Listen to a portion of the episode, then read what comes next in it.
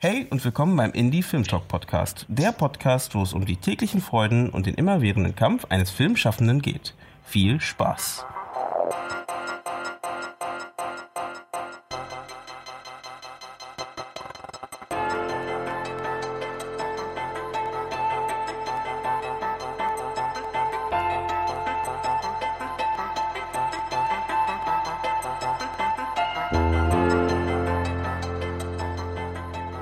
Wieder eingeschaltet habt beim Indie Film Talk Podcast. Diese Folge hat sich ein wenig verspätet, einfach aus technischen Gründen. Und jetzt kommt sie aber glücklicherweise raus. Es wird heute wahrscheinlich Montag sein. Da muss ich mal aufpassen, wenn ich den Tag sage, weil dann äh, wird doch ein bisschen knapper wahrscheinlich. Aber äh, ich denke mal, das wird dieses Mal sehr gut funktionieren. Und genau, ich bedanke mich, dass ihr eingeschaltet habt. Und diese Folge geht ein weiteres Mal, weil wir hatten ja schon einmal das Thema mit Chris über das Thema Genrefilme in Deutschland und wie man die vielleicht am besten produzieren kann, welche Möglichkeiten es gibt. Und diesmal haben wir einen kleinen Roundtable daraus gemacht. Ist zwar über Skype, aber ich nenne es mal trotzdem Roundtable, wo ein paar weitere Leute mit involviert sind. Das Thema so ein bisschen ist jetzt nochmal entstanden, weil ja die Genrenale dieses Jahr wieder jetzt bald stattfindet. Wenn ihr da Lust habt, kommt da auf jeden Fall vorbei. Vielleicht wird auch das Gespräch euch so ein bisschen Lust drauf geben, einfach mal zu schauen, was für Genrefilme gerade in Ostdeutschland produziert werden und wie kreativ ähm, die Genre, die, die Genrefilmbranche, nennen wir es mal jetzt in Anführungsstrichen so, ist und was da alles aus Deutschland so kommt. Dann stelle ich mal ähm, die Gäste vor. Heute ist dabei Nummer eins eine Person, die ihr schon bereits kennt, den Christoph Slatnik. Hallo. Genau. Dann haben wir auf der anderen Seite den Daniel Rübesam. Hallo und den Gregor Erler. Hallo. Genau, und äh, wie immer mache ich mir das so, eben, ihr stellt euch einfach am besten selber vor, weil ihr wisst natürlich mehr von euch als ich von euch, wo wir uns vielleicht auch schon ein bisschen kennen, aber ähm, trotzdem, dann gibt einfach mal kurz einen Einblick. Das heißt, wir fangen mal mit Christoph an. Sag doch bitte, wer bist du nochmal, was machst du und ja, warum bist du berechtigt, hier beim Genre Film Talk dabei zu sein? Ja, wir machen das ganz kurz am besten. Wir haben, haben das ja schon mal gemacht. Genau. Also äh, übrigens uns alle hier, alle äh, drei, die wir deine Gäste sind, vereint, dass wir auf der Filmakademie studiert haben und dort äh, Regie studiert haben. Das habe ich auch und habe dort an der Schule schon den ein oder anderen Genrefilm gemacht. Ähm, und das war auch immer, was ich auch weitermachen wollte, was in Deutschland sich dann irgendwie ja, da bin ich jetzt nicht ins kleine Fernsehspiel mitgerutscht oder so. Also waren die Wege komplizierter und länger, viele Sachen entwickelt, viel geschrieben. Und nebenbei, äh, nachdem ich nach Berlin gezogen bin, ähm, 2012 so, mit Paul Andexel dann die Genrenale gegründet, mit dem gemeinsamen Wunsch ähm, und Bemühen, äh, einen Platz für deutsche Genrefilme zu schaffen und diese sichtbarer zu machen und vor allem den Beweis anzutreten, dass äh, die einfach mithalten können. Und äh, obwohl sie die Jahre über vernachlässigt wurden, dass, ähm, ja, dass, es, dass es da was gibt, was mega sehenswert ist und ganz viel Talent. Und dazu gehören unter anderem äh, die beiden Kollegen, äh, deren Filme wir auch dieses Jahr zeigen. Mhm. Nämlich Der letzte Mieter und Pando, äh, Pandora. Ja. Mhm. Muss man aufpassen mit Pandorum und Pandora, ne? Ja, genau. ah, Pandora war was anderes. Ja, ja, ja. Und Daniel, willst du mal was zu dir sagen? Ja, hi, ich bin der Daniel. Ähm, wie Chris schon gesagt hatte, hatte ich auch an der ähm, Filmakademie in Ludwigsburg studiert. Hab vor, oh, jetzt ist es schon fast drei Jahre her, äh, meinen Abschluss gemacht und habe auch tatsächlich äh, eigentlich ausschließlich an der, ähm, also im Studium Genrefilme gemacht. Ähm, es ging über Thriller und ähm, äh, ich sag mal, also ich habe als Abschlussfilm dann einen Horrorfilm gemacht. Ich habe mich da immer versucht, so ein bisschen hin, hinzuarbeiten. Ähm, und der letzte Film, war, den ich dann gemacht habe, ein Kurzfilm, der dann noch so halb im Rahmen der, der Filmakademie entstanden ist, allerdings nicht mehr im Rahmen des Studiums. Das war dann hm, der besagte Pandora, der auch so in Richtung Horror, Science Fiction, Action geht. Mhm. Genau. Und ähm, ja, also für mich war auch schon immer klar, dass ich so, ich, ich bin so mit dem, mit diesem Kino irgendwie aufgewachsen und bin dadurch auch überhaupt erst zum Filmemachen gekommen. Und deswegen war für mich eigentlich auch immer klar, dass ich so auch in diese Richtung gehen, gehen möchte und ähm, versuche das jetzt auch weiterhin. Da ist mir letztes Mal durch den Kopf gegangen, das ist nicht bei uns fast allen Filmemachern so, dass wir mit Genrefilmen eigentlich äh, so ein bisschen zum Film gekommen sind. Nö, nö. An der AK gab es auch durchaus Kollegen, die mit ähm, ja, ihren eigenen Tragödien zum Film gekommen sind. ja, aber dass du die Lust daran hast, Film zu machen. Klar, es gibt äh, Woody Allen-Filme etc., aber ähm, so meistens sind es doch diese großen Filme, die uns so ein bisschen dazu gebracht haben, wo wir sagen, auch interessant, wie haben die das gemacht? Wie sind die da rangegangen? Und einfach dieses Interesse geweckt haben, oder? Also es, vielleicht ist nur ein eigenes Gefühl von mir gewesen, aber. Es lässt sich wirklich nicht pauschalisieren. Ja, ja. Es gibt, gibt auch andere Kollegen. Aber ja. es gibt einige von uns, die wir uns hier treffen, die, glaube ich, klar, die ähnlichen Trigger äh, hatten. Mhm. Okay. Ja, das stimmt. Wobei bei mir ist, glaube ich, eher, also weiß nicht, zählt, also wenn ich jetzt wirklich zurückgehen würde, würde ich bei mir behaupten, das war eher so was wie Jurassic Park und E.T. Ich weiß nicht, ob das schon ja. als Genre... Also, was meine ich, genau. Ja, natürlich. Das ist ja genau, wovon wir ja. reden. So, mhm. Die guten 80s mit, und ja. es, es, sind ja Genrefilme, beziehungsweise, also es sind fantastische Filme ähm, und solche Filme, die in Deutschland eigentlich nicht gemacht werden. Das heißt, wenn wir von Genrefilmen sprechen, und das ist vor allem auch Paul, das sind genau diese Sachen. Ähm, klar versteht man ja hier schön äh, den Horror und den Thriller und die ganz harten Sachen, aber eigentlich geht es, also mir geht es viel überhaupt um fantastisches Kino, also im mm. Sinne von nicht nur Dramen und Komödien, die in der ganz genauen Realität spielen. Wir mögen ja Realität viel hier in Deutschland. Ja, ja. ja. Dann, Gregor, du hast ja schon angefangen zu reden, dann kannst du ja auch noch mal kurz genau. dich vorstellen und dann. Ach so, genau, ja. Äh, Gregor und äh, ich habe auch an der AK studiert, hat der Chris ja schon gesagt. Wir waren im selben Jahrgang und ähm, ich bin auch aus der AK raus mit einem Horrorfilm. Das war allerdings, äh, ich habe an der AK davor nicht so viele klassische Genrefilme in Richtung, also wirklich jetzt Horror gemacht, sondern habe tatsächlich mich in Komödie und Drama äh, ausprobiert. Das sind wahrscheinlich die angesprochenen persönlichen Tragödien von Chris. äh, nee, und tatsächlich war es so, dass bei mir war es ein Zufall damals. Ich habe meinen 90 Minuten, der jetzt in Rückschau würde ich sagen, so das klassisch deutsche Befindlichkeitsdrama war, äh, ganz knapp nicht finanziert bekommen. Und an der AK ist es so, dass man da relativ nicht so ein langes Zeitfenster hat wie an anderen Hochschulen, um 90 Meter zu stemmen. Mhm. Und als dann klar war, dass äh, ich zumindest in der Kürze der Zeit diese 90 Meter nicht finanziert kriege, musste ich mit einem Kurzfilm raus und habe dann äh, als klar war, dass kein Sender leider an Bord ist, fast schon äh, bockig. Ihr sagt, na dann kann ich ja auch ein Genre drehen, wo sowieso kein Sender investiert. Das mm. war dann Horror. äh, hier war ich kam auch gerade von äh, die AK hat einen wunderbaren ähm, zusätzlichen Studiengang oder ähm, Workshop, der nennt sich UCLA Workshop. Da war ich in LA mit mehreren Kommilitonen von der AK und in dem Zusammenhang hatten wir auch Horrorfilme gesehen. Ja, und so habe ich dann tatsächlich als Abschlussfilm meinen allerersten Horror Film, das war längst ein Kurzfilm gedreht mhm. und bin dadurch im Prinzip äh, noch stärker. Also ich habe schon immer unglaublich gerne jegliche Art von Film gesehen, also egal ob Komödie, Drama, Horror, Thriller. Ähm, und bin dadurch aber letzten Endes dann zum Thema Horrorfilm über meinen Abschlussfilm eigentlich gekommen und mhm. fand es sehr faszinierend. Und der hat dafür, dass ein Kurzfilm war auch fantastisch funktioniert auf, auf, Festivals und hat dann aber im Nachhinein ein bisschen mir dann doch gezeigt, dass es in Deutschland trotzdem sehr schwer ist. Also da kann man unglaublich viel Erfolg haben mit einem, mit einem Horrorfilm im Ausland und ausländische Publikum kann den abfeiern, egal ob es Asien, Spanien, USA oder so ist. Äh, ich habe dann doch sehr schnell gemerkt, dass so im Deutschen, ohne da jetzt in irgendeine Kerbe reinschlagen mhm. zu wollen, aber so im deutschen Redaktionsbetrieb da, zumindest damals, ist ja jetzt bei mir tatsächlich auch schon, oh mein Gott, acht Jahre her, äh, äh, hier damals das gar nicht so einfach war, da ja irgendwie auf dem Schirm der Redakteure zu sein. Erstens mit einem Kurzfilm und dann auch noch mit einem Horrorfilm. Mhm. Ähm, ja, und habe dann eigentlich regulär weitergemacht, ganz normal mit, mit Musikvideos, Werbung, äh, solche Geschichten gedreht. Habe dann als Autor gearbeitet, das hat auch ganz gut funktioniert. Ist mir dann aber aufgefallen, dass ich dann irgendwann so ein bisschen eher in Deutschland als Autor wahrgenommen wurde und da nun mal mein Steckenpferd und was ich einfach am aller, allerliebsten mache, ist nun mal einfach Regie führen äh, habe ich mich dann hingesetzt und habe dann äh, ja meinen ersten 90 Meter tatsächlich selber gestemmt. Das ist jetzt der letzte Mieter, der jetzt äh, auf der Journale läuft.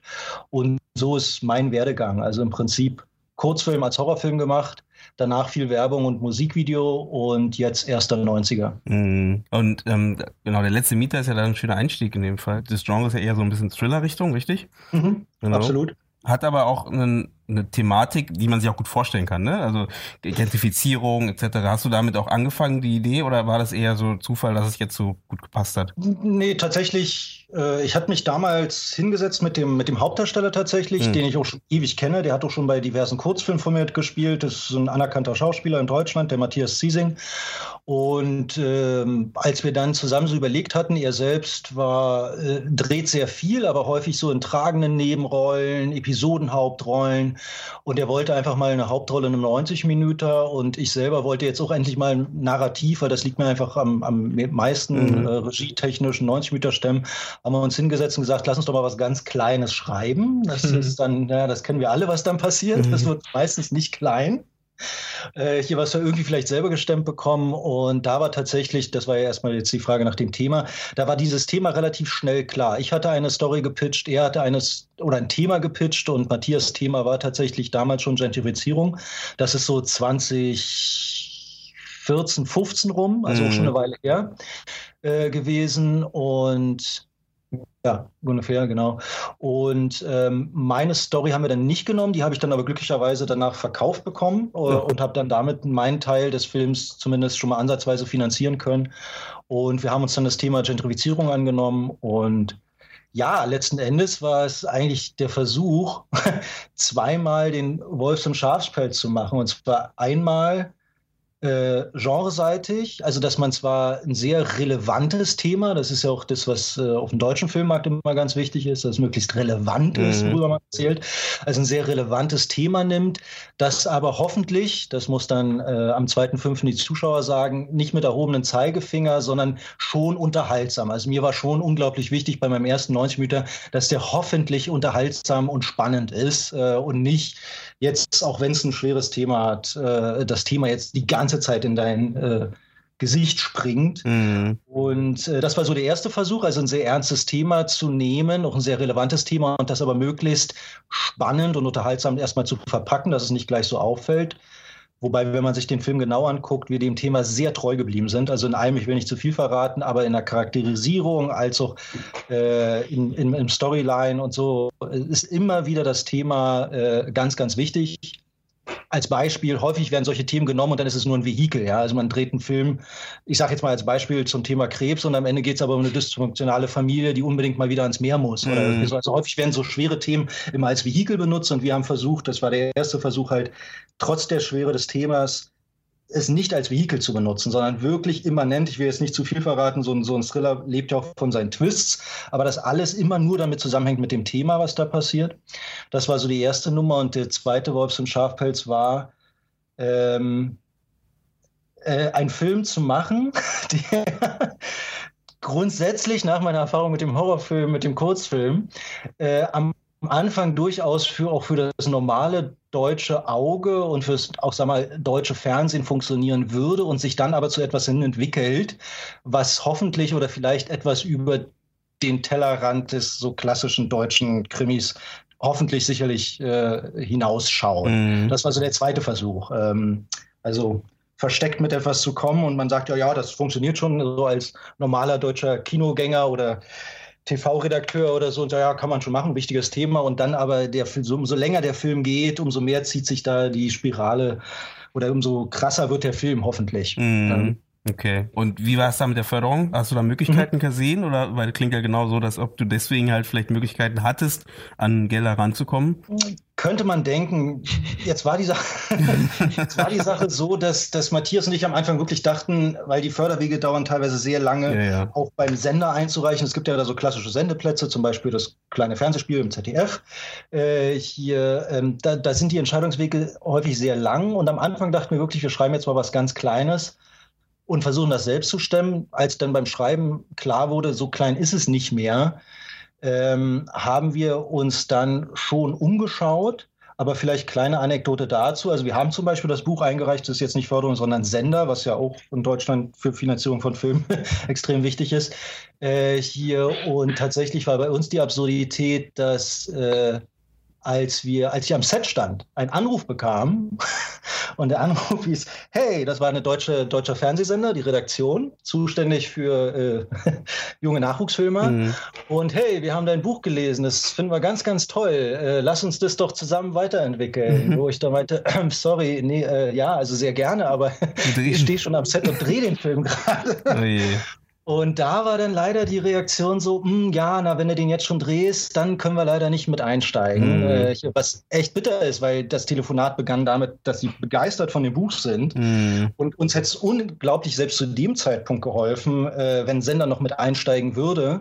Wollten sie aber nicht, ja, weil man dann halt einfach klar dann natürlich als Sender nicht mitentwickeln kann. Das ist natürlich nicht zu unterschätzen.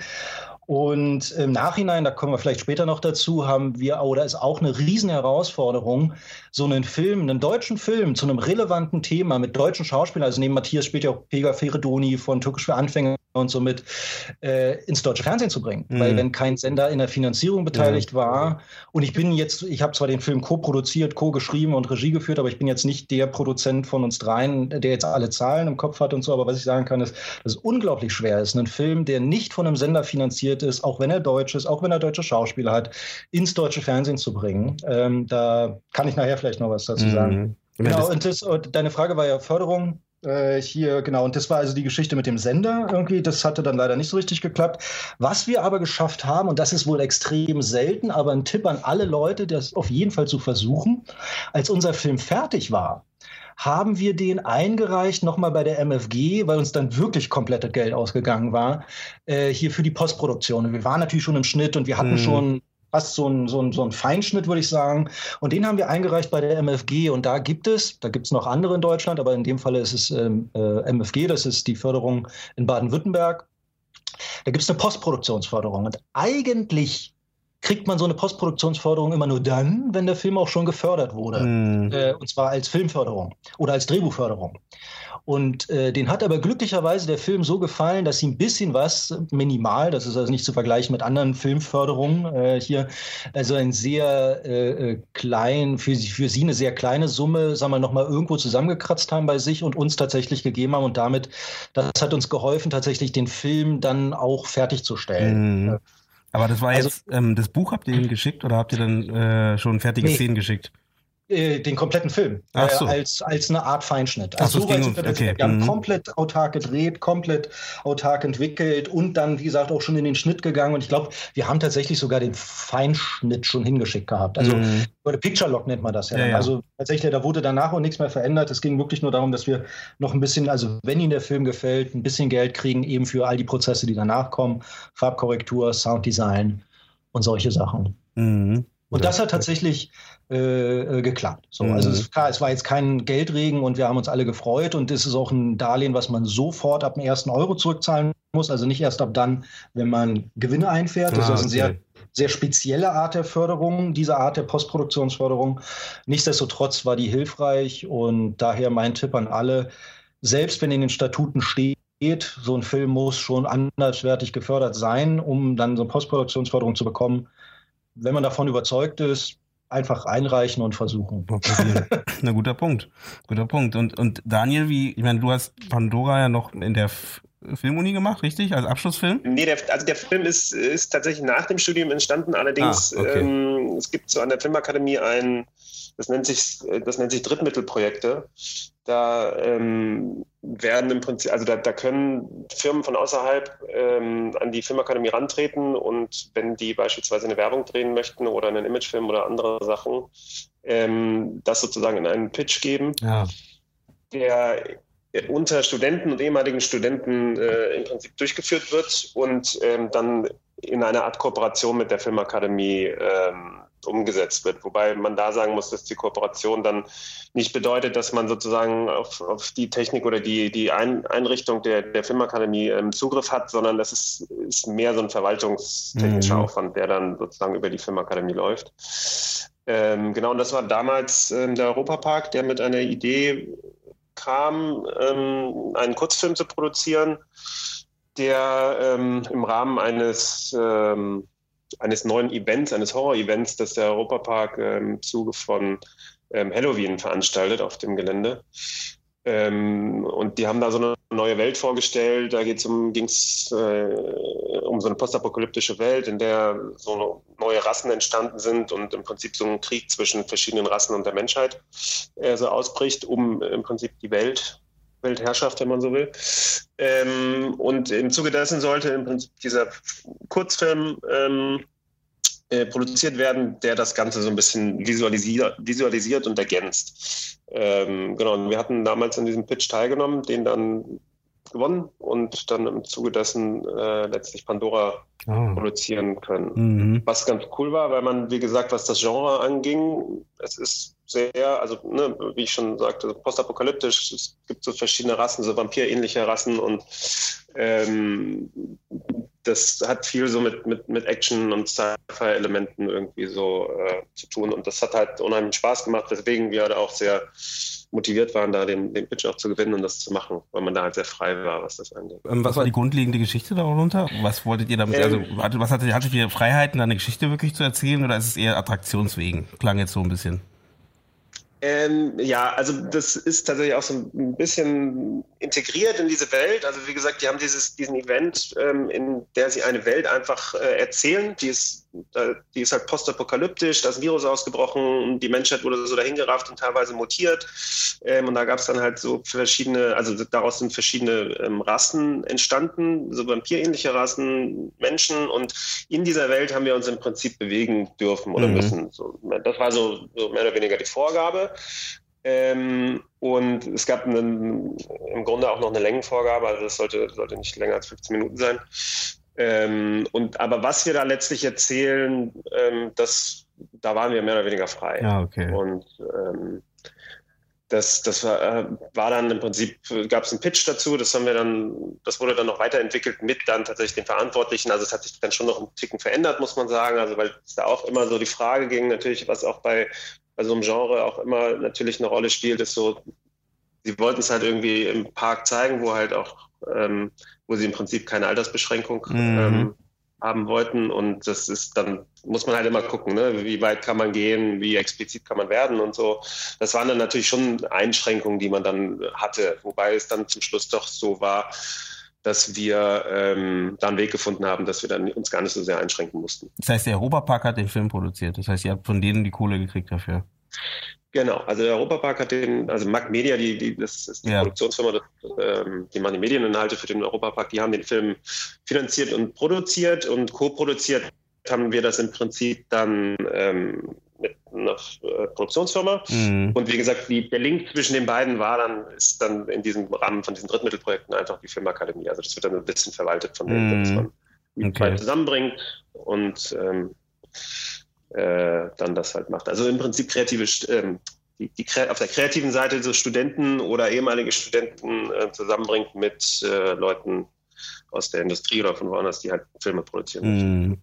Ja, das klingt eigentlich ganz cool. Das ist natürlich eine gute Möglichkeit, ne, solche Filme zu produzieren, wenn man so eine Unterstützung hat. Ähm, Christoph, vielleicht können wir da nochmal einen Schritt zurückgehen, weil wir sind jetzt schon so schön eingestiegen. Du, ich meine, ihr macht ja gerade die Auswahl von den von den Filmen und äh, und nee, die Auswahl habt ihr schon gemacht. Du hast diese Filme ja schon auch gesehen und gesichtet. Was denkst du denn, wie ist denn jetzt gerade der Stand? Klar, ihr habt jetzt natürlich die besten Filme rausgenommen, aber ihr habt ja auch ganz viele Filme ein, äh, wahrscheinlich bekommen und ihr habt euch dafür entschieden. Und was glaubst du, äh, wie ist denn der Stand des Genrefilms jetzt gerade aktuell, von denen, die jetzt eingereicht wurden? Glaubst du, ja, dass, dass da passiert was? Ist es besser als äh, vorletztes Jahr? Kann man das sagen? Darf man das sagen? Also, ich habe dieses Jahr ein bisschen die Taktik geändert und ähm, geguckt. extra Filme ausgewählt, ähm, die schlechter sind als mein Film, den ich vorletztes Jahr gezeigt habe. Damit man einfach so, ja, ähm, nee, also die Auswahl ja, es gestaltet sich immer recht ähnlich so auf der Suche nach den äh, äh Rosinen, den Highlights. Ich würde jetzt mal grob sagen, ich habe, also es ist ein bisschen schwer zu sagen, ob der eigene Anspruch steigt oder die Qualität stagniert, abgesehen von den Kollegen.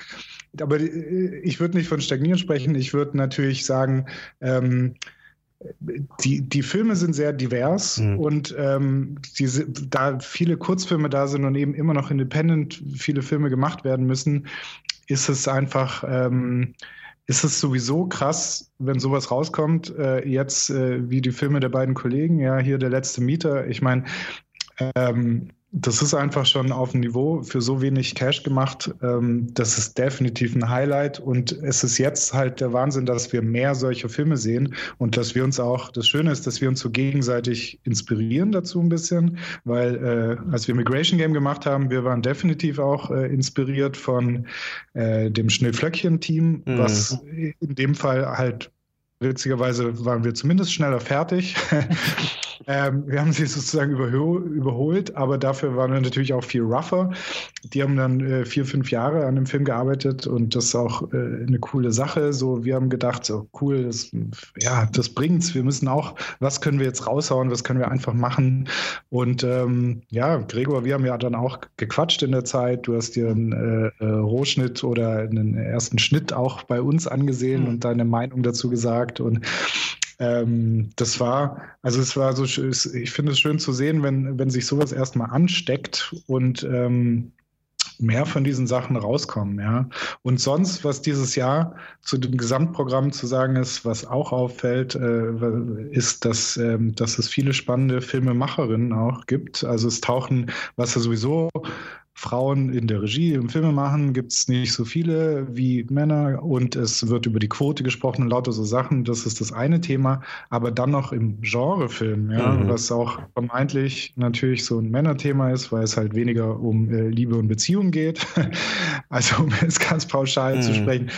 Ähm, aber da ist es einfach schön, weil aus der Richtung kommen so Arbeiten, die wirklich sehr frisch nochmal mit den äh, Genre-Themen umgehen.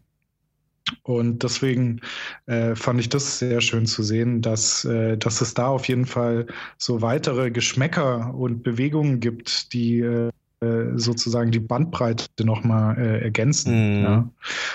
Also ich kann selbst schwer einschätzen, wie diese Entwicklung jetzt ist über die Jahre. Also ich würde sagen, das Niveau ist weiterhin hoch, ähm, aber bin auch gespannt, was die Leute einfach sagen, weil mm. meistens kriegt man es dann erst richtig mit. Mhm.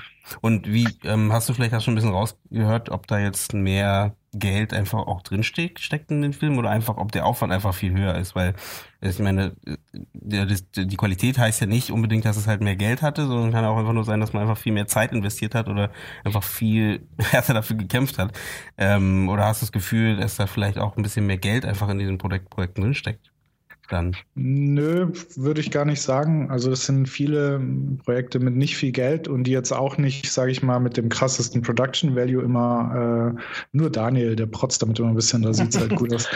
Aber äh, sonst ist, also ist jetzt nicht so, dass ich denke, die versuchen alle so alles Geld und damit es möglichst fett ist, sondern es wirklich, ähm, es, die Ideen sind entscheidend und oft dann auch eher das Niveau des mhm. Gesamtdings, also auch wie ist das Schauspiel zum Beispiel. Also eine Qualität ne, eines Films zeigt sich oft schon direkt in der Inszenierung, weil du kannst noch so geile Visual Effects haben, wenn dann die ersten Schauspieler was sagen und du denkst, okay, ich glaube kein Wort, mhm. ähm, dann dann ist es halt lost, ja.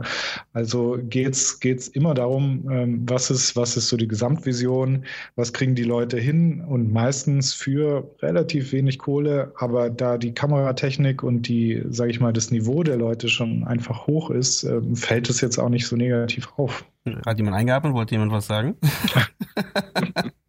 Nö, mir ist nur aufgefallen, als Chris äh, gesprochen hat, ich hatte kurz drüber nachgedacht, welche, äh, da ging es doch um, um, um Frauen als Regisseurin von, von ähm, Genrefilmen. Ja.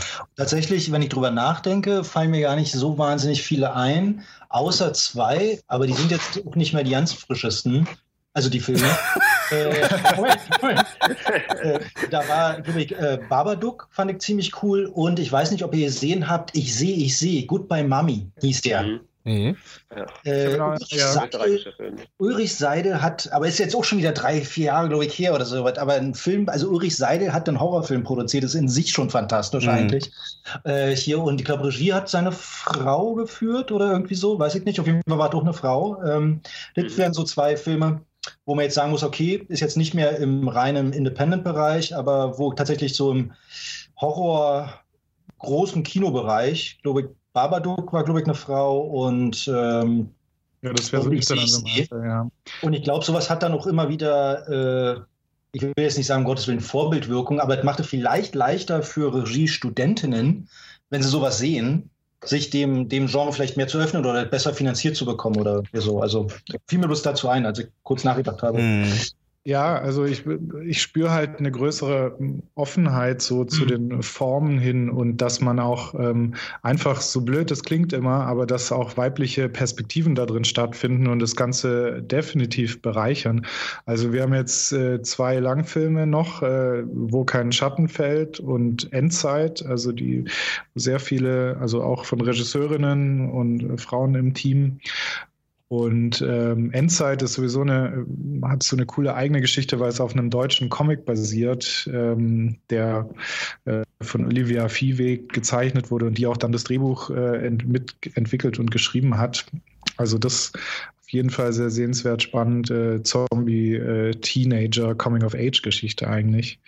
Cool. Und dann haben wir halt noch ein paar Kurzfilme und da die Highlights äh, F for Freaks von Sabine Erl, den sie an der HFF gemacht hat und auch was eine sehr, sehr eigene Vision ist, äh, ja, wenn man so ganz technisch sagt, mit sehr spannendem Worldbuilding, aber du wirst da irgendwie, deswegen will ich gar nicht so viel dazu sagen, du, äh, um das zu spoilern, aber du wirst da in so eine Welt reingezogen, die so eigene Gesetze hat und so nach und nach entschlüsselt sich das und das ist einfach, die würde jetzt nicht mal, sie würde nicht mal sagen, und das weiß ich, weil sie es mir gesagt hat, so, äh, ich habe jetzt hier krass einen Genrefilm gemacht. Sie hat einfach einen Film gemacht, mhm. aber der definitiv ähm, in unserem Rahmen, also so eine, ja, kann man schon, ist schon eine Arthouse-Genrefilm-Mischung, weil es jetzt nicht rein, sagen wir mal, auf Entertainment ausgelegt ist, aber es ist definitiv was, was, sage ich mal, im normalen Drama einerlei, völlig, also viel fantasievoller, viel freier und eine eigene Welt. Es ist einfach nicht, das fängt so an und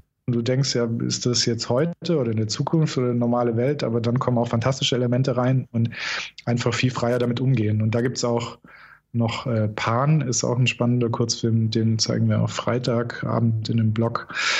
Ähm, ja, wo wir auch so eine Sagen, artige Geschichte mit Sexualität und aber auch Mystery, Thriller-Elementen, also so eine ganz spannende Mischung, auch äh, weibliche Perspektive und ja, finde ich ziemlich cool. Mhm. Abgesehen von den ganzen anderen äh, sowieso coolen Arbeiten. Nee, also. Ja. Mhm. Und ich meine, am Ende, ich frage an die ganze Runde, wenn man Genrefilme macht, ist ja oft, sagen wir so, der, der Blick auf die, vielleicht auf das, ähm, das Bild, auf die, die Gestaltung, vielleicht nochmal ein bisschen höher. Ähm, ihr könnt mich da gern korrigieren. Also damit will ich sagen, das ist recht so Horror, ne? Es, es lebt ja davon, wie die Kameraführung ist, wie die, äh, wie sie sich bewegt, wie sie sich doch, wie sie doch in eine andere Richtung geht oder wie, wie wir als Zuschauer plötzlich verarscht werden, in Anführungsstrichen, von nur, nur aus der, dem, durch, durch den Kamerawinkel zum Beispiel.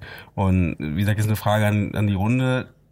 Glaubt ihr, da ist auch eine Möglichkeit, nochmal den deutschen Film vielleicht einfach auch interessanter zu machen, dass man eben einfach interessante Bilder einfach mehr kreiert, als eben, nennen wir es klassisch eben dem Drama oder dem der Komödie.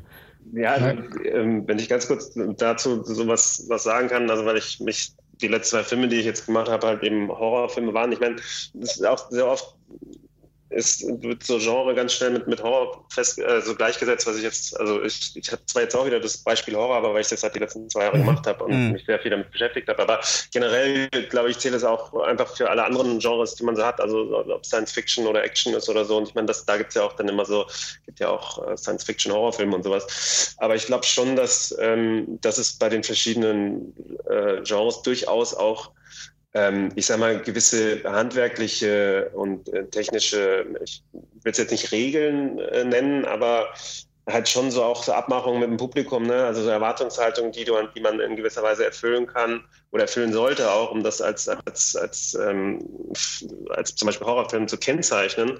Ähm, und das ist, glaube ich, auch ganz wichtig, ähm, dass man das so in, zu einem gewissen Grad auch beherrscht, also auch verstanden hat, wie das so funktioniert. Ähm, gerade wenn es um, um, um Kamera ähm, und andere und Lichtsetzung und sowas geht ähm, oder auch, auch was den Schnitt angeht. Ähm, und ich glaube, das dann halt so zu beherrschen, ist so das eine, also so, so, ein gewisses Handwerk und das auch verstanden zu haben, in welchem Genre man sich bewegt. Ähm, und zum anderen natürlich auch die Möglichkeit, da kreativ zu sein und so, so Sachen auch mal zu brechen. Ne? Also ähm, ich fand zum Beispiel einer, der das, ein Film, der das echt, echt gut gemacht hat, wo ich auch sehr fasziniert war von, von der Inszenierung an sich, war ähm, Hereditary. Ich weiß nicht, ob ihr den gesehen mhm. habt. ähm, der halt jetzt sehr, sehr so langsam erzählt war und auch, ich finde, ähm, teilweise auch Szenen hatte, die auch jetzt für ein Drama unheimlich gut inszeniert gewesen wären. Also wenn es gar, das ein reines Drama jetzt nur ist. Ähm, aber halt auch für, für einen Horrorfilm deutlich, ähm, also mich teilweise auch nochmal überrascht hat mit, mit neuen, neuartigen so Ansätzen, das, was ich eigentlich schon kenne und erwarte, dann doch nochmal auf eine andere Art darzustellen ähm, und mich dann doch wieder zu kriegen. Also, ne, also mich auch teilweise dann so zu schocken oder halt ähm, mit der Spannung aufzubauen, mhm. die auch oft sehr, sehr einfach und sehr mit, mit sehr simplen Mitteln auch ähm, erreicht wurde. Und ich finde, da gibt es auch einfach große Unterschiede. Und wenn man sich die, die Filme anguckt, die dann tatsächlich auch sehr erfolgreich sind oder die dann so auch als, als, als Vorbilder gelten oder die man halt gerne guckt, da kann man einfach auch beobachten, dass da halt das Handwerk auch sehr gut funktioniert und auch sehr gut beherrscht wird. So, mm. ähm, und da, da hatte ich so ein bisschen das Problem oder fand, fand ich zumindest, dass es da jetzt so vom, wenn man jetzt so zehn Jahre zurückgeht oder so in Deutschland, wenn da so Horrorfilme oder ähm, Genrefilme gemacht wurden, dass es halt oft ähm, genau an diesem Handwerk so ein bisschen gefehlt hat, weswegen diese Filme ähm, nicht so erfolgreich waren und dann halt auch beim Publikum durchgefallen sind ähm, und dadurch halt auch so ein bisschen dieses schlechte Image äh, bekommen haben in Deutschland. Ähm, weil ich glaube, Gregor, du, du, hattest das vorhin irgendwie so kurz gesagt, dass, dass du halt versucht hast, ähm, oder dass, ne, dass du versuchst du zweimal diesen, diesen Wolf- und Schafspelz-Ansatz zu fahren, mhm. um mhm. das Publikum sozusagen oder halt den, den, deutschen Kinozuschauer so ins Kino zu bringen.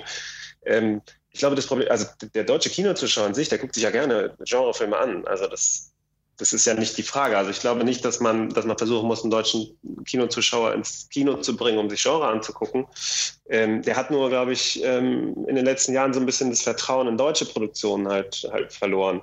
Ähm, ich glaube, dieses Vertrauen muss man einfach wieder aufbauen. Und das hat für mich viel mit, mit Handwerk zu tun und natürlich auch mit dem, dem Mut, auch mal Geld in die Hand zu nehmen, um das auch diese Filme überhaupt möglich zu machen und dass sie eben nicht auf diesen Wegen äh, entstehen müssen, wie, wie jetzt zum Beispiel, Gregor, du das gemacht hast, ne? dass du halt mit viel, mhm.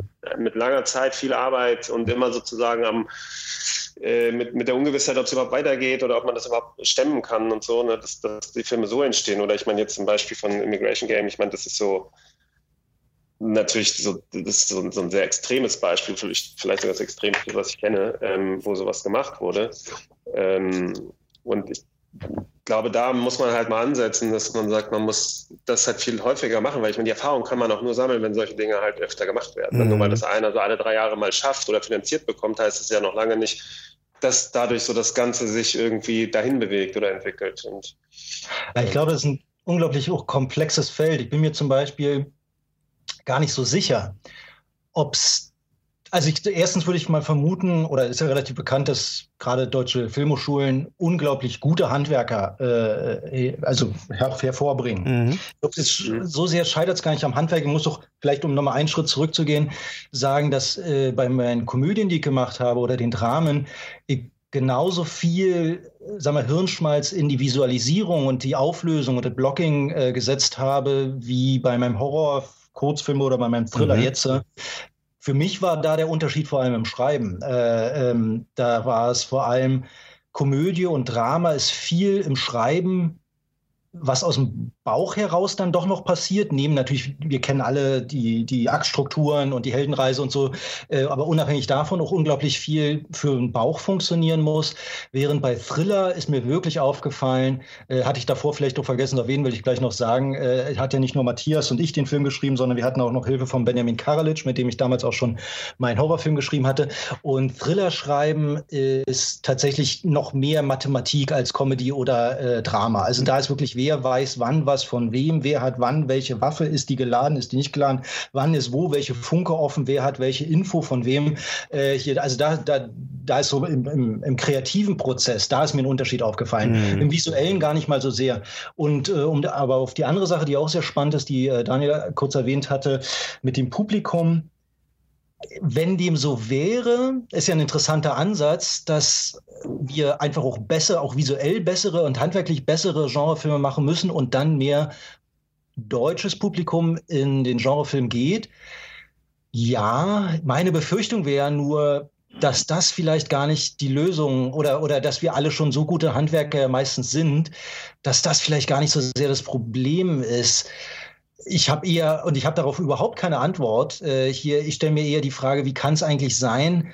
Ihr habt ja die Statistiken wahrscheinlich auch jetzt dieses Jahr gelesen oder im letzten Jahr war es ja so, nach so mauen Kinojahren ist egal, ob man nach Polen guckt, nach Frankreich guckt oder so, sind wieder weit mehr Leute ins Kino gegangen, während ausgerechnet in Deutschland, und da ist es völlig wurscht, ob es Hollywood oder Independent, Deutsch, Drama oder so ist, tendenziell weniger Leute ins Kino gegangen sind, bei gleichzeitig, glaube ich, einer enormen Auslastung der Screens, bezogen also auf Projekten und Filmen, die gezeigt werden auf der Leinwand. Da waren wir wohl wirklich europaweit eine Ausnahme. Also wahnsinnig wenig, also sehr, also ich will jetzt um Gottes Willen nicht sagen, kinofaul, aber doch wahnsinnig wenig Zuschauer in den großen Kinosälen und gleichzeitig sehr viele Produktionen auf der Leinwand. Und das hat in den letzten Jahren dann, also so eine, so eine Flaute gab es ja ganz europaweit, soweit ich weiß, aber in den letzten Jahren ist es wieder besser geworden, sind wieder mehr Leute ins Kino gegangen, außer eben in Deutschland leider nicht. Daher weiß ich gar nicht so sehr, ob es eigentlich das Handwerk ist oder man die Leute verschreckt hat, weil dann müsste man ja auch die Gegenfrage stellen, was ist denn eigentlich mit deutschen Horrorfilmen, die auch vielleicht gut oder nicht, ich sage um Gottes Willen nicht Horror, genau so Genrefilme nämlich, wo ja dann doch eben leider auch das deutsche Publikum Publikum dann doch nicht reingeht. Also ich weiß nicht, wie die Zuschauerzahlen damals von Hell waren, zum mhm. Beispiel. Ja, nicht, nicht so gut, ne? Ähm, ich noch mitbekommen. Und, und Stereo würde ich jetzt einfach mal mit reinzählen, trotz allem. Äh, hier auch in eine Art von Genrefilm, falls ihr euch an den erinnern könnt, mit Moritz Bleibtreu mhm. und Jürgen Vogel. Das ist auf jeden Fall Genre, ja. Äh, hier, ich glaube, da war, also da waren die Zahlen, glaube ich, jetzt auch nicht die allerbesten, ähm, was die Zuschauerzahlen angeht. Ich weiß dann immer nicht, was bei DVD und so angeht. Und ich weiß zumindest, dass ich überrascht war davon. Ich hätte gedacht, dass weit mehr Menschen Who Am I gesehen haben, falls ihr euch an den noch mhm. erinnern könnt. Mhm. Und der war durchaus erfolgreich, aber er hat ja nur noch die Top-Riege der deutschen Schauspieler äh, mit drin gehabt, also von, vom Bekanntheitsgrad her. Aber er war, glaube ich, nicht von den Zuschauerzahlen so erfolgreich, wie sich damals das, ich glaube, hat Wiedemann und Berg produziert, vielleicht gewünscht haben. Ich weiß es nicht, aber sie war nicht so hoch, wie ich dachte. Ähm, mhm. Wenn man das jetzt mal vergleicht mit, klar, Fuck You Goethe oder, oder anderen, anderen Filmen. Irgendwie. Daher ist das tatsächlich eine Frage, die ich eigentlich zurückgebe, ist, woran liegt es denn eigentlich, dass wir sind ja eigentlich ne, als Land von Nosferatu und, und um Gottes Willen, jetzt richtig weit zurückzugehen und M, ein Stadt sucht einen Mörder.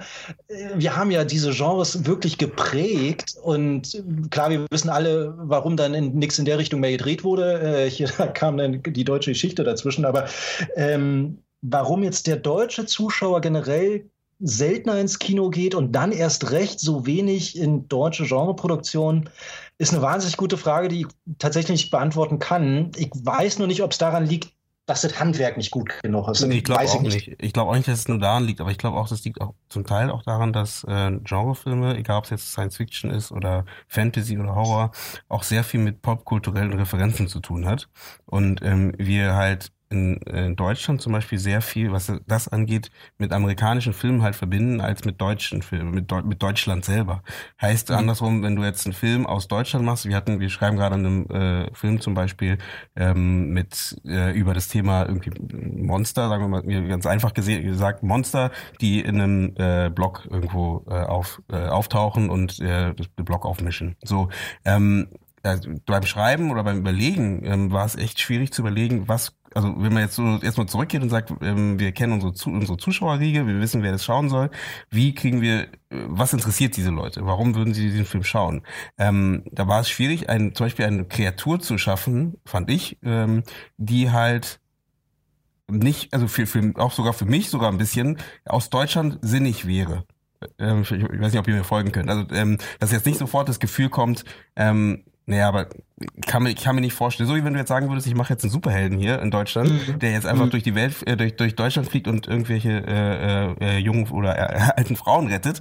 Ähm, wird, glaube ich, erstmal schwierig anzunehmen, weil wir einfach das nicht verbunden haben mit Deutschland, dass sowas passieren kann. Andersrum, machst du aus Amerika in Shazam, fragt sich keiner, gibt es, äh, kann es sein, dass es den gibt oder nicht, weil diese Welt ist einfach schon aufgebaut. Man stellt sich mhm. einfach vor, man geht ins Kino rein, weiß, man geht sowieso, man, man, man bricht, äh, bricht damit, dass man nicht mehr in dieser Welt ist, und der man sowieso, wo man herkommt, sondern man ist in einer neuen Welt und diese hat man angenommen als Zuschauer. Und ich glaube, wenn mhm. wir deutsche Filme sehen, nehmen wir das für uns noch nicht an äh, wenn es jetzt in diese Genre-Richtung geht halt. Und so ein paar äh, Filme, sowas wie Nachtmahl etc. spielen ja damit, dass es halt erstmal in ihrem, in dem Kopf von dieser Person vielleicht ist. Das mhm. wissen wir am Anfang nicht. Das heißt, das können wir viel besser verbinden, weil wir sagen, wir wissen nicht, ist es bei ihr, ist es nur in ihrem Kopf und ob diese, wenn diese, diese Figur dann doch vielleicht visualisiert wird und doch ähm, aktuell greifbar wird oder wie auch immer, haben wir erstmal diesen, diesen Weg mitgemacht. Ne? Und sind dann erst zu dem Punkt gekommen, dass diese, diese Figur wirklich da ist. So. Mhm. Und ich glaube, dass das ist ähm, für deutsche Zuschauer schon schwierig. Dieses, ähm, man sagt, okay, wir machen jetzt einfach nur ein Monster und mal gucken, was passiert halt. Ich glaube, wir müssen dorthin entwickeln werden. Die Frage ist halt, ob wir jetzt, das heißt jetzt nicht, dass wir jetzt nur solche Geschichten entwickeln müssen, aber ich glaube, wir müssen erstmal dorthin kommen, dass Genrefilm angenommen wird. Klar, das hat auch was mit Production Value, glaube ich, auf der einen Seite zu tun, weil viele Leute einfach so dran gewöhnt sind, ähm, sowas wie eben Avengers äh, oder was auch immer, Harry Potter, so, ne, die großen Dinger da zu sehen. Sogar auch, ne, nimmst dir, wenn du willst, live oder so, die, die vor drei Jahren, glaube ich, produziert wurden, äh, gezeigt wurden. Ähm, sind alles Filme, die halt irgendwie von der Production Value so hoch sind, dass man, glaube ich, erstmal dorthin kommen muss, ähm, um, mhm. und das meine ich jetzt nicht das Handwerk, ne? Ich glaube, das haben wir drauf. Ähm, aber eben das einfach der Look. Ich meine, wenn, wenn du siehst, was für Geld und was für äh, was im Drama so alles geht, grundsätzlich gesehen. Klar, das ist ein bisschen günstiger als, als Science Fiction, ähm, aber einfach, da haben wir einfach eine Qualität da, die einfach super ist, glaube ich. Und ich glaube, das müsst, diese Qualität müssten wir auch mitnehmen in den, in den Genrebereich, um halt mhm. mehr Leute dazu zu begeistern, einfach mal reinzugehen, mal reinzugucken und dann zu entscheiden, ob es gut ist oder nicht, weil die Leute gehen ja gar nicht erst rein. Das ist das mhm. Problem. Mhm. Ist interessant, was du sagst mit dem fantastischen Element. Ne? Also wenn du über, egal ob du über Superhelden oder Monster sprichst, da ist ja diese Fantasy oder diese übernatürliche oder fantastische Element mit drin. Jetzt mhm. müsste man ja gegenfragen, okay, dann dreht man halt einen Horrorfilm, der mit echten Ängsten spielt, die real sind. Mhm. Gibt es da ein Beispiel? Oh, Heilstätten. Also, ja. Ich habe ihn nicht gesehen, aber Found Footage. Also ich überlege jetzt einen Genrefilm, der jetzt nicht mit einem übernatürlichen Element arbeitet.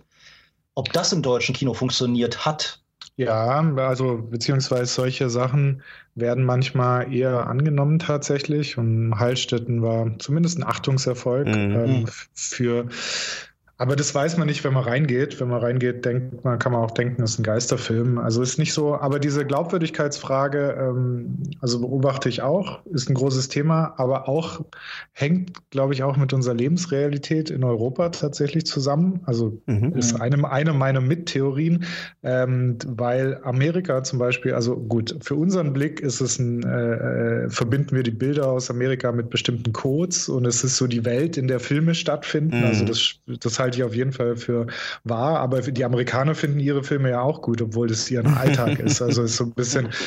Ähm, aber Amerika ist ein Land, was riesig ist. Ja, es gibt äh, ganz viel äh, Wälder, Ebenen, äh, verlassene Wüsten irgendwo dazwischen, wo keiner weiß, was da passiert, wo du irgendwo an der falschen Stelle ausgesetzt werden kannst und dann musst du drei Tage laufen und dann kommst du vielleicht an eine UFO-Landestelle, die vorher keiner gesehen hat und so. Und bei uns also verirr dich mal, äh, dass du irgendwie einen halben Tag von der Stadt weg bist. Das ist ähm, aber eigentlich. Da würde ich dir widersprechen. Da würde ich sagen, es hat Deutschland auch. Wenn du einmal mal mit dem Auto einfach mal durch Deutschland düst, ohne jetzt ein klares Ziel zu haben, kommst du manchmal an Dörfer, wo du denkst, ich meine, ich meine, kennt, kennt ihr die Sorben? Zum Beispiel. Ähm, ja. Ne, also vielleicht auch nicht, vielleicht, ne, vielleicht kennt man den Namen, kennt ihr die persönlich, kennt ihr das, das, ne, dieses Sorbenland äh, und so, sowas, ne, das ist sowas, aber ich bin, glaube ich, vor vier Jahren erst aufgestoßen, äh, dass es das auch gibt und dachte so, ne, das sind so Sachen, wo man halt denkt, okay, wusste ich gar nicht. Also es gibt, so es gibt definitiv, aber es geht ja nicht darum, was die Realität ist, sondern was ich denke, was die Realität ist mhm. und wie, wie sich das Land um mich herum anfühlt und wie, was ich erwarte, was es gibt. Gibt es jetzt den Superhelden in Berlin? Gibt es Underground Street Fights in Berlin? Gibt es eine Mafia, die äh, einen, über, einen Roboter äh, mhm. aufgebaut Also keine Ahnung. Weißt du, sind das Stories, die du dir hier vorstellen kannst? Und es geht ja mit äh, in Gesetze oder tragen Leute Waffen. Ja, Bra mhm. wir brauchen Waffen für Genrefilme, ist äh, oft, ja, wird geballert, ja, aber hier ballert man. Also du kannst ja schon nicht so einfach zeigen, dass hier jemand einfach mal eine Waffe zieht mhm. und sich, also das hat einfach alles andere Implikationen Implikationen und das hat andere Implikationen für Action, abgesehen von den übernatürlichen Elementen. Also das ist alles kein Ausschlussbetrieb, ja. kommt zusammen, ja. Ich glaube, Man in Black würde sehr, ich glaube, Man in Black würde aus Deutschland sehr gut funktionieren. Ja.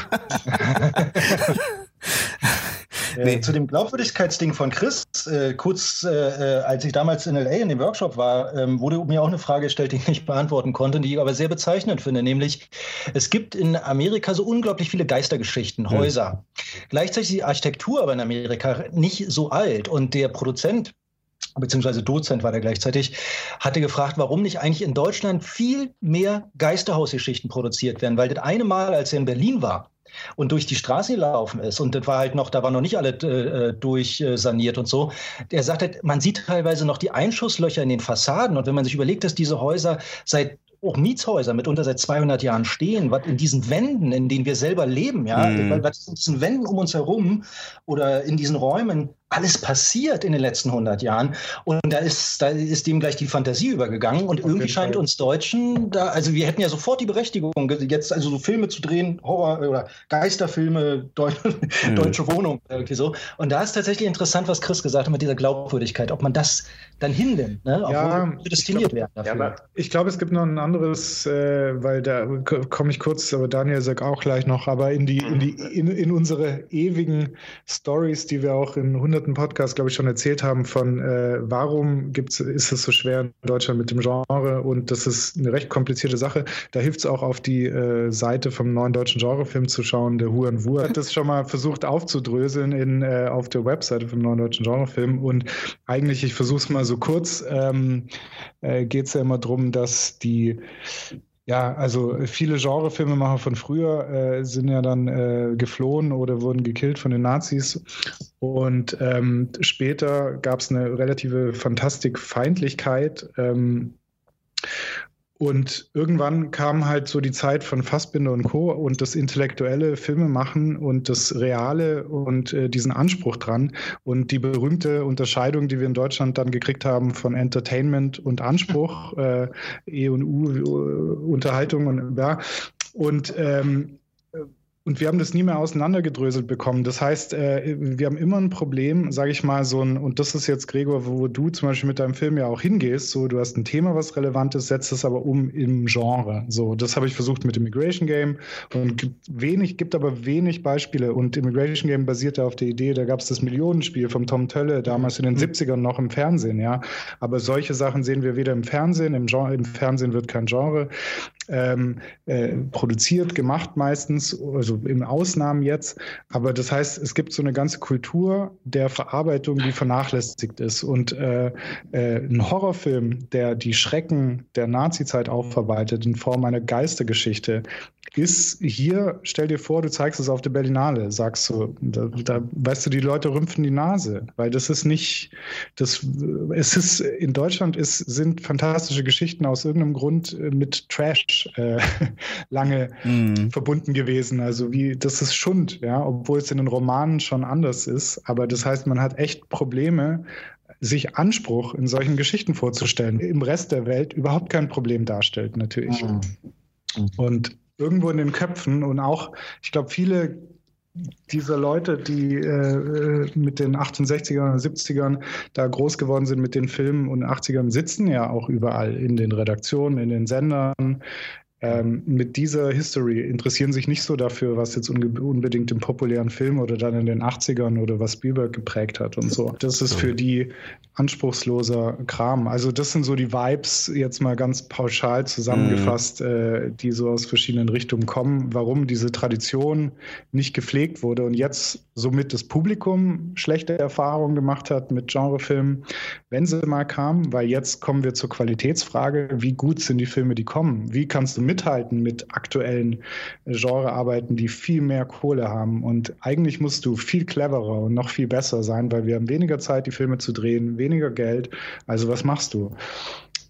Fragezeichen, ja. Du brauchst äh, wirklich gute Ideen und es müssen wirklich zwingende Sachen sein, damit sich das jemand anguckt. Es bringt halt nichts, was zu machen, wo du sagst, ja, das ist halt ähm, auch halb so gut wie der Film. Guck den doch bitte an. Mhm. Ja. Und das ist, ist einfach echt, alle müssen ihr A-Game bringen oder noch. Wäre doch ein geiles Zitat so auf dem Plakat. Halb so gut wie. ja. Ähm, ja. Oder Daniel, was wolltest du noch sagen? Ja, nee, eigentlich, eigentlich hast du es jetzt auch ganz, ganz gut zusammengefasst. Aber ich, ähm, also ich, ich bin da voll, ähm, voll bei dir und ich, ich das würde aber trotzdem noch mal ganz kurz darauf zurückkommen, dass ich da halt auch, also, ne, weil ich schon der Meinung bin, dass das auch da dann, ich sage jetzt auch mal wieder, doch mit Handwerk halt irgendwo zu tun hat, weil entweder also du, man muss das halt schon so in dem Sinne gut beherrschen und das kann man auf der einen Seite entweder machen, indem man halt auch die Möglichkeiten dazu bekommt, das, das äh, entsprechend umzusetzen und das bezieht sich auch so ein bisschen dann auf die Glaubwürdigkeit, weil ich glaube schon, dass man auch Monstergeschichten in Deutschland erzählen könnte, wenn man die so ähm, umsetzt, ähm, umsetzen darf oder könnte, dass das halt auch einfach entsprechend visuell dargestellt ist und aussieht ähm, und ich es dann mehr oder weniger dadurch auch glaube, weil das ähm, schon eine Rolle spielt, ne? dass wenn der Zuschauer etwas sieht, ähm, was ähm, entsprechende Qualität hat und auch Niveau, dann schon geneigter ist, das zu glauben und auch anzunehmen, weil es, weil es nicht so angreifbar ist im Sinne von, das sieht sehr billig aus oder ich schaue da, ich durchschaue die Filmtechnik dahinter. Ne? Also so, ich, ich sehe die, die Gummimaske oder was auch immer. So, ne? Ähm, und da glaube ich schon, dass das einfach doch schon eine Rolle spielt. Und ich meine, das wurde, also um das, wenn man das halt nicht hat, dann müsste man schon ähm, eben deutlich kreativer werden in den Geschichten, die, die man erzählt. Ähm, und da finde ich, muss man halt auch das, das, das entsprechende Genre schon beherrschen, um dann halt entsprechend auch die Geschichte ähm, zwar kleiner zu machen, aber halt trotzdem umso spannender äh, zu gestalten. Und ich meine, es gibt ja schon Beispiele, also ich, ich weiß nicht, ich, ich fand zum Beispiel sowas wie äh, Arrival, ne? also das hätte ich mir super gut irgendwo im Schwarzwald vorstellen können. Mhm. Und das ist nicht gar nicht mal so aufwendig. Ich meine, die, die Computereffekte, die da drin sind, das ist, das würde man hier locker hinkriegen. Also gerade auch da in der Gegend. Also in Baden-Württemberg sitzen sie ja alle, die machen ja auch teilweise die ganzen äh, Spezialeffekte auch für amerikanische Filme und so. Aber von der Idee her war das, fand ich. Ich meine, das ist aber jetzt kommerziell war, glaube ich, nicht so ein, so ein Erfolg. Aber an sich fand ich, war das so ein, eigentlich genau das. Das war ein anspruchsvoller Genrefilm. Ne? Der hatte ein Thema, der hatte sehr viel Anspruch und eine sehr eigene Art auch. Ne? Es ist jetzt nicht der, der mainstreamigste Film, den, den, es so gibt, aber einfach von der Idee, dass da diese Raumschiffe plötzlich über dem Schwarzwald hängen und man, ne, und man plötzlich weiß, okay, da gibt es Alien. Und ich meine, der war ja sehr unaufgeregt, der Film, und auch gar nicht mal so, so spektakulär in dem Sinne. Aber mhm. ich fand das einfach von der Prämisse, fand ich das super. Ich habe damals den Trailer gesehen und dachte, what the fuck, warum sind in dem Fall, warum bin ich nicht auf diese Idee gekommen, es mm. einfach mal so zu, zu, zu, erzählen, so ein Alien-Film, so, ne? Ähm, und ich glaube, meinst du nicht, Ideen äh, sind ja schon also machbar an sich, so, ne? Also auch erzählbar in Deutschland. Erzählbar, ja. Äh, hier, aber meinst du, weil es würde ja im Umkehrschluss heißen, also ja, mir ist leider Arrival auch nicht eingefallen. Ich fand ihn auch ganz fantastisch, muss ich wirklich sagen. Äh, also auch die Musik unglaublich. Also alle, da war handwerklich, wo wir beim Thema Handwerk sind, wirklich ein hervorragender Film. Aber meint, es würde ja im Umkehrschluss heißen, dass uns, würden uns diese Geschichten einfallen, wir sie in Deutschland umsetzen könnten. Und ist nicht da eher die Problematik versteckt, dass es gar nicht so sehr an jetzt nehmen wir mal das Thema Handwerk raus, aber an der kreativen mhm. Idee mangelt, sondern jetzt stell dir mal vor, du nimmst jetzt das Buch von Arrival. Klar, mhm. also wenn ich jetzt Redakteur oder Förderchef wäre oder so und du kommst mit Arrival um die Ecke, würde ich sofort sagen, ja Daniel, lass uns den sofort machen im Schwarzwald. Aber ich weiß nicht, ähm, aber das ist eine Frage, ich kenne mich damit auch zu wenig äh, aus, gebe ich ehrlich zu. Ich weiß eben nicht, ob solche Geschichten dann noch durchkommen oder ob die nicht dann doch im Laufe des Prozesses so rundgelutscht werden, dass am Ende eben einfach nicht Arrival rauskommt, selbst wenn er am Anfang im Buch drinne stand. Mhm. Also ist eine ja. Frage, die werfe ich in den Raum. Ich, ich würde sagen, ganz klar kommen solche Geschichten nicht durch hier. Aber auch für Hollywood ist Arrival natürlich erstmal ein Wagnis gewesen und baut auf einem sehr bekannten Regisseur oder schon sich bewiesenen Regisseur. Ähm, ich finde es schon ein Faktor, was kommt hier durch, für was haben wir Produzenten, wofür machen die sich stark, was machen die Förderungen. Also das ist, das ermöglicht natürlich die Filme. Du kannst, also deine Idee, klar, wir können jetzt für ganz independent keine Kohle äh, irgendeine Idee umsetzen, die ist aber sehr limitiert mit dem Budget und damit schon wieder mit der Vision und damit auch mit der Qualität, weil Kohle bringt dann schon eine gewisse Qualität natürlich auch. Ähm, ja, ich finde, da ähm, kommt man nicht drum rum, das so zu sehen, dass, ach so, ich wollte als positives Beispiel eigentlich einbringen, dass ich, äh, dass ich so äh, jetzt neue Serien und auch Dark ähm, äh, für ein sehr gutes Beispiel ähm, halte, dass äh, das, das gucke ich an und manche finden das ein bisschen drüber wegen Mucke und so. Aber was das Visuelle angeht und den generellen Style und dass es da um Zeitreisen geht und so, ähm, das kaufe ich da absolut ab. Und ich finde auch die Location äh, super gewählt, so weißt du, so irgendein äh, Ort, der auch ein bisschen abgelegen ist, ja, würde auch Eugene, was mm. du mhm. gemeint hast, ja, es gibt auch die Orte, ja, wenn man es so erzählt kriegt. Und das erinnert mich ein bisschen auch, wie skandinavische Filme äh, Genre erzählen. Das könnte man sich nämlich sehr zum Beispiel nehmen. Also für mich immer einer der geilsten äh, Let, Let the Right, One, In, mhm. ja. Mhm. Ähm, der spielt in einer Hochhaussiedlung, die sehr äh, europäisch einfach aussieht. Ähm, und äh, das geht schon alles. Man muss, und da hängt es schon an der, finde ich, an der Vision des Filmemachers und was für eine Stimmung man da rauskitzelt und was man auch rauskitzeln darf. Also wenn man das natürlich im üblichen, sage ich mal, Tatort-Look macht oder, naja, Tatorte können heutzutage wie äh, auch sehr äh, stimmungsvoll aussehen. Aber ich sag mal so, das ist dann wirklich wichtig, weil die Glaubwürdigkeit, also du erschaffst, selbst wenn es in der Realität stattfindet, erschaffst du mit deinen Bildern, der Musik, dem Sound und allem eine eigene Welt. Und die muss dich fangen. Und in dieser Welt musst du tatsächlich glauben, äh, was dort passiert. Und das wird zum Beispiel auch für eure Geschichte interessant, wenn da ein Monster auftaucht, ist die Frage, wie, also nicht jedes Deutschland, also du, du erzählst ja nie die komplette Welt. Du erzählst ja immer nur die Bilder, die du halt auswählst. Mhm. Und die Bilder, die du auswählst, machen deine Welt. Du kannst zum Beispiel in Berlin erzählen, was aus äh, äh, Hochhäusern, High Class etc. Du kannst Underground-Clubs erzählen, du kannst äh, nur so Hinterhöfe, also je nachdem, was du halt auswählst. Mhm. Und ähm, ich fand zum Beispiel auch ähm, Wir sind die Nacht, also jetzt mhm. rein visu visuell und vom Style und wie das eingestiegen ist und sehr cool. Ich finde, da wo der Film vielleicht nicht so gut ist, eher was so Figuren und ähm, ja, so Sachen. Aber auch visuell, ja, kann man schon machen. Also ein paar Punkte, die ich genau auch rausgenommen habe aus dem Gespräch gerade. Nummer eins ist, glaube ich, auch das Thema anders, wenn man halt sagt, man macht Genrefilm, ähm, dass man halt auch vielleicht nach, ähm, so wie vielleicht auch was Chris gerade gesagt hat, dass man auch schaut, ähm, wie man jetzt das mit, mit Deutschland verbindet auch und das, was wir auch mit diesem Monsterfilm da gerade auch versuchen, ähm, irgendwie zu gucken, wissen klar, wer deine Zielgruppe ist, wer soll es schauen. Das sind vielleicht, sagen wir jetzt in dem Fall jetzt die Deutschen, sagen wir mal, wenn du einen Film für Deutschland machst. Ähm, und wie kriege ich dazu, wie kriege ich sie dazu, da Interesse zu entwickeln in, in Deutschland, für einen deutschen Film. Aus, äh, ähm, und da dann halt vielleicht zu schauen, mh, was kann man da vielleicht ein bisschen anders machen, um halt vielleicht weg von diesem Thema äh, Production Value oder dem Vergleich vielleicht ein bisschen wegzugehen, von dem äh, Vergleich mit den Amerikanern oder mit wem auch immer. Da ist so ein bisschen die Idee, ähm, ich war zum Beispiel bei der Berlinale dieses Jahr ähm, bei, einem, bei einer Filmvorführung eingeladen und ähm, da haben wir uns einen Animationsfilm angeschaut. Äh, Manu heißt der, für alle, äh, die mit Kindern unterwegs sind, vielleicht interessant. ähm, und äh, es war ein ähm, Animationsfilm und der war eigentlich grundsätzlich gut gemacht. Ähm, genau, die Produktionsfirma ist Luxfilm. Ähm, kennt man vielleicht, weil die haben äh, verschiedene Produktionen für, für Roland Emmerich gemacht, ne, für so, äh, ich glaube 2012 zum Beispiel. Ähm, das heißt, sie können so Animationen, können die gut machen. Äh, das, das haben sie drauf und haben die Pipeline und haben die, die ganze, den, den Workflow, alles ist da. Aber du merkst halt auch, ähm, dass sie da gerade äh, äh, bei so Animationsfilmen, wo du jetzt den ganzen Film selber animieren musst, etc., dass da ist dann noch so ein bisschen gehapert hat. Ich habe auch mit dem Regisseur geredet und der meinte genau das auch. Also dass, er merkt auch, dass da ähm, das, die haben zwar das Handwerk, das hatten wir vorher mit dem Thema Handwerk, ähm, aber eben selber einen Animationsfilm zu entwickeln, ist natürlich nochmal eine andere Geschichte, als ähm, richtig geile Wasseranimationen zu machen. Mhm. ähm, und ich glaube schon, das äh, hatte, glaube ich, vorher der Daniel auch gesagt, ähm, dass wir haben zwar das Handwerk vom Film machen, aber das äh, Handwerk, einen guten Actionfilm zu machen, einen guten Horrorfilm zu machen, etc., das müssen wir, glaube ich, noch entwickeln. Also auch mit unserer Handschrift, das, darauf wollte ich so ein bisschen den Bogen schließen, dass wir halt auch ähm, eine neue Handschrift vielleicht für uns entwickeln müssen wollen, wie auch immer. Ne? Und theoretisch hatte das ja auch sowas wie eben Metropolis damals.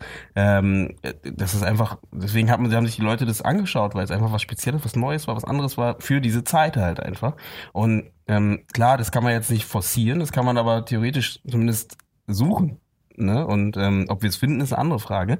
Ähm, aber dass man das halt versucht in seinen Filmen auch mit einzubauen, dass man halt nicht sagt, wir machen jetzt, weil ein Horrorfilm wie der x-te Horrorfilm. Ich habe jetzt Hereditary, ach, jetzt bin ich ganz Hereditary, Hereditary gesehen und ähm, äh, finde den Film so geil und versuche jetzt das so ein bisschen auf Deutsch zu machen, sondern zu sagen, hey, wir äh, versuchen halt zu schauen, wie können wir mit den Tropes, die es gibt bei Horror, halt eine deutsche Geschichte erzählen.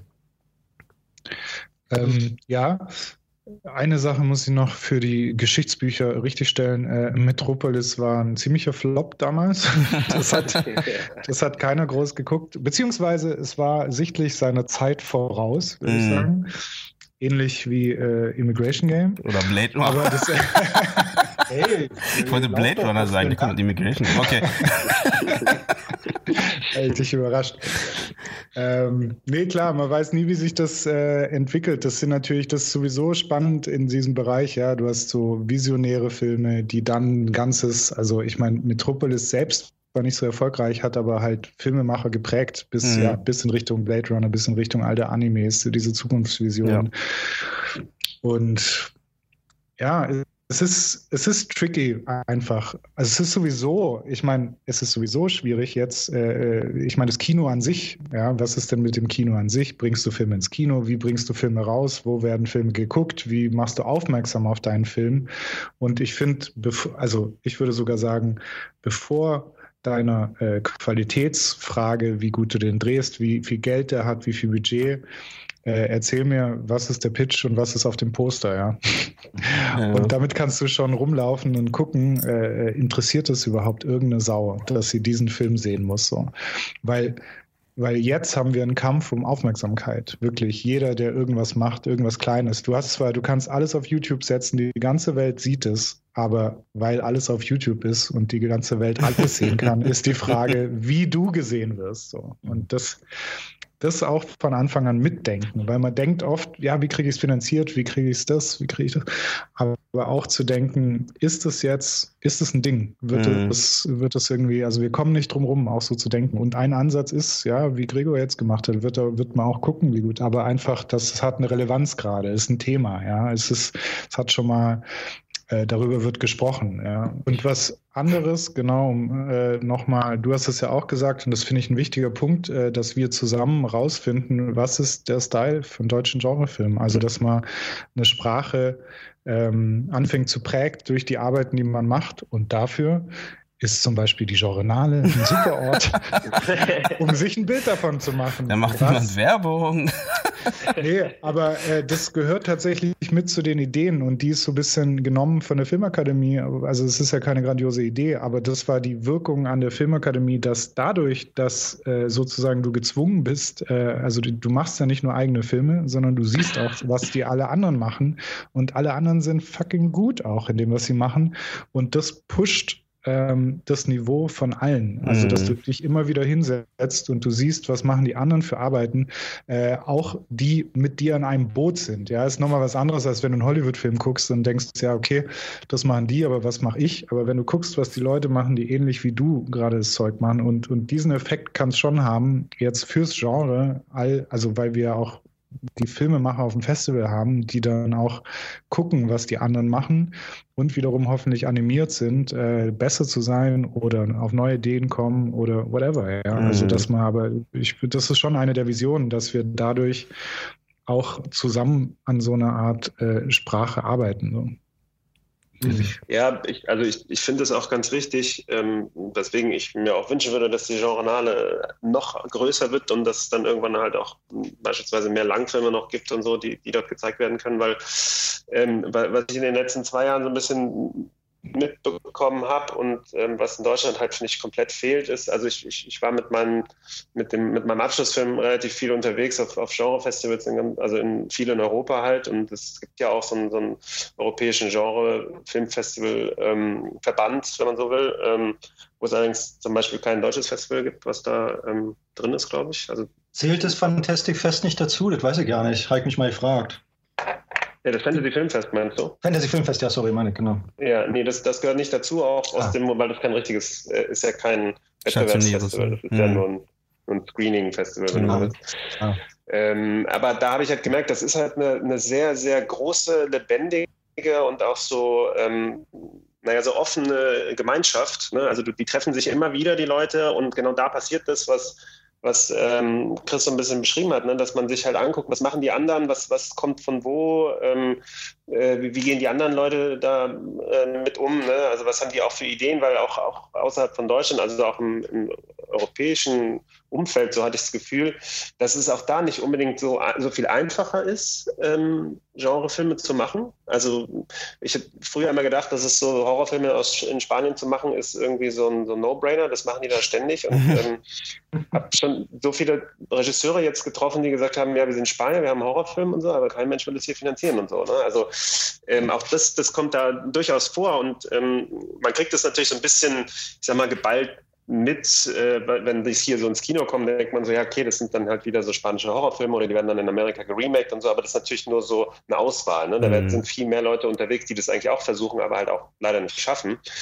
Ähm, und das, das, kriegt man dann so mit, aber was ich da so gespürt habe, ist, dass da halt viel ähm, mehr Offenheit gibt, einfach fürs Genre an sich. Also, dass wenn du über Horrorfilm oder über Science-Fiction-Film redest oder auch, wenn, lass es einen historischen Actionfilm sein, die Leute hören dir einfach zu, die haben da, ne, die haben offenes Ohr, die haben da Bock drauf und so.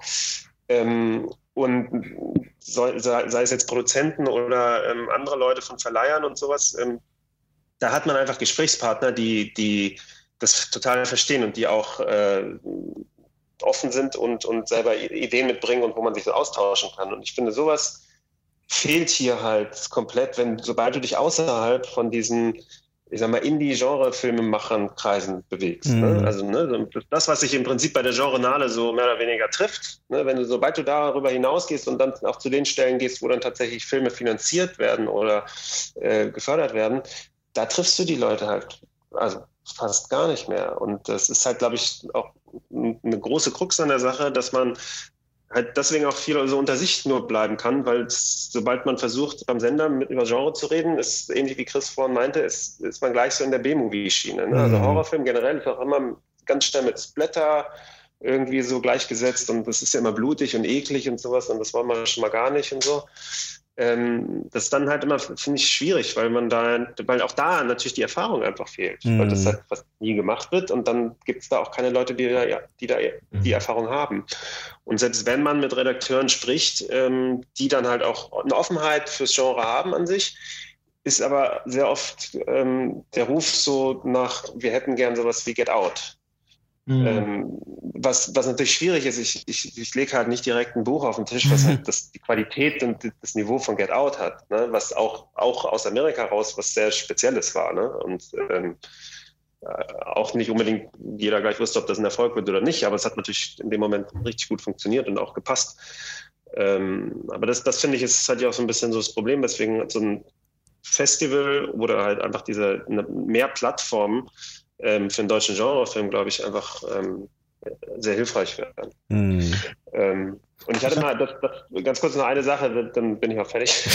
ich, mit einem ähm, Verleiher mal eine ganz nett, also eine ganz interessante Unterhaltung, weil er ähm, die Idee hatte, tatsächlich ein, eine Kinokette sozusagen zu ähm, auf die Beine zu stellen, die ausschließlich deutsche Genrefilme zeigt. Also keine amerikanischen Genrefilme, sondern ausschließlich deutsche Genrefilme und auch keine Dramen. Also im Prinzip sowas wie ein Programmkino, allerdings halt für deutsche Genrefilme. Und das fand ich, äh, also die Umsetzung ist natürlich relativ schwierig, aber die Idee an sich fand ich sehr, sehr cool, weil man da so einen, einen Anlaufplatz hätte, ne, so wo man dann halt erstens als Filmemacher seine Filme zeigen könnte, ähm, aber halt auch viel mehr so also fokussiert wahrgenommen wird, weil wenn ein deutscher Genrefilm irgendwie ins Multiplex kommt, dann hängt der halt zwischen den ganzen amerikanischen und so. Mm. Und im Programmkino läuft er häufig nicht.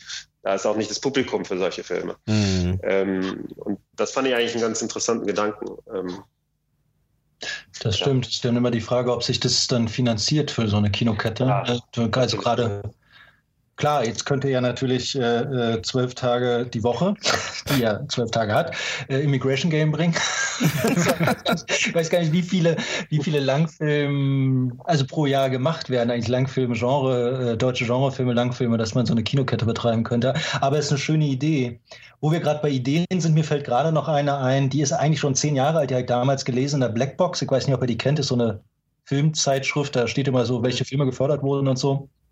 Äh, und da hatte jemand mal gesagt, wir haben in Deutschland so einen riesigen Fördertopf und den darf man tatsächlich nicht vergessen. Das wäre eigentlich eine ziemlich coole Situation haben äh, im Verhältnis zu, äh, im Vergleich zu international. Mhm. Und wenn man jetzt von diesem riesigen Fördertopf einfach 30 Millionen wegnimmt und sagt, wir produzieren im Jahr 20 Filme von den 30 Millionen, sind 1,5 Millionen. Und das läuft aber nicht als kleines Fernsehspiel oder Nordlichter oder irgendwie so, es gibt ja solche Programme äh, hier, sondern die einzige Bedingung ist, stand damals da, er muss von der Filmhochschule kommen, damit er vielleicht mit dem Geld nicht in Urlaub fährt, sondern tatsächlich halbwegs einen Film dreht, der am Ende sich auch noch an, anguckbar ist, wobei ich den natürlich schon sehr wertend fand, weil es gibt auch fantastische Talente, die nie auf einer Filmhochschule ja, waren. Ja. Aber die Idee dahinter war einfach, lasst uns doch mal 20 Filme im Jahr drehen, wo niemand reinspricht und nur von den jungen Talenten entwickelt wird. Also ich würde da schon rausfallen jetzt. Es geht jetzt wirklich darum, frisch von der Schule, ich meine jetzt jemand, der wirklich frisch von der Schule kommt, äh, wo er manchmal auch noch so eine gewisse und ich meine, eine absolut positive Naivität dabei ist, die für Mut sorgt. Ne? Durch eine gewisse Unwissenheit kann man auch besonders mutig sein äh, hier. Und wenn dann einfach mal im Jahr 20 Filme A 1,5 Millionen gedreht werden, wo überhaupt nicht reingesprochen wird, da ist sicherlich auch am Anfang Trash dabei. Und dieses Programm zieht man zehn Jahre durch.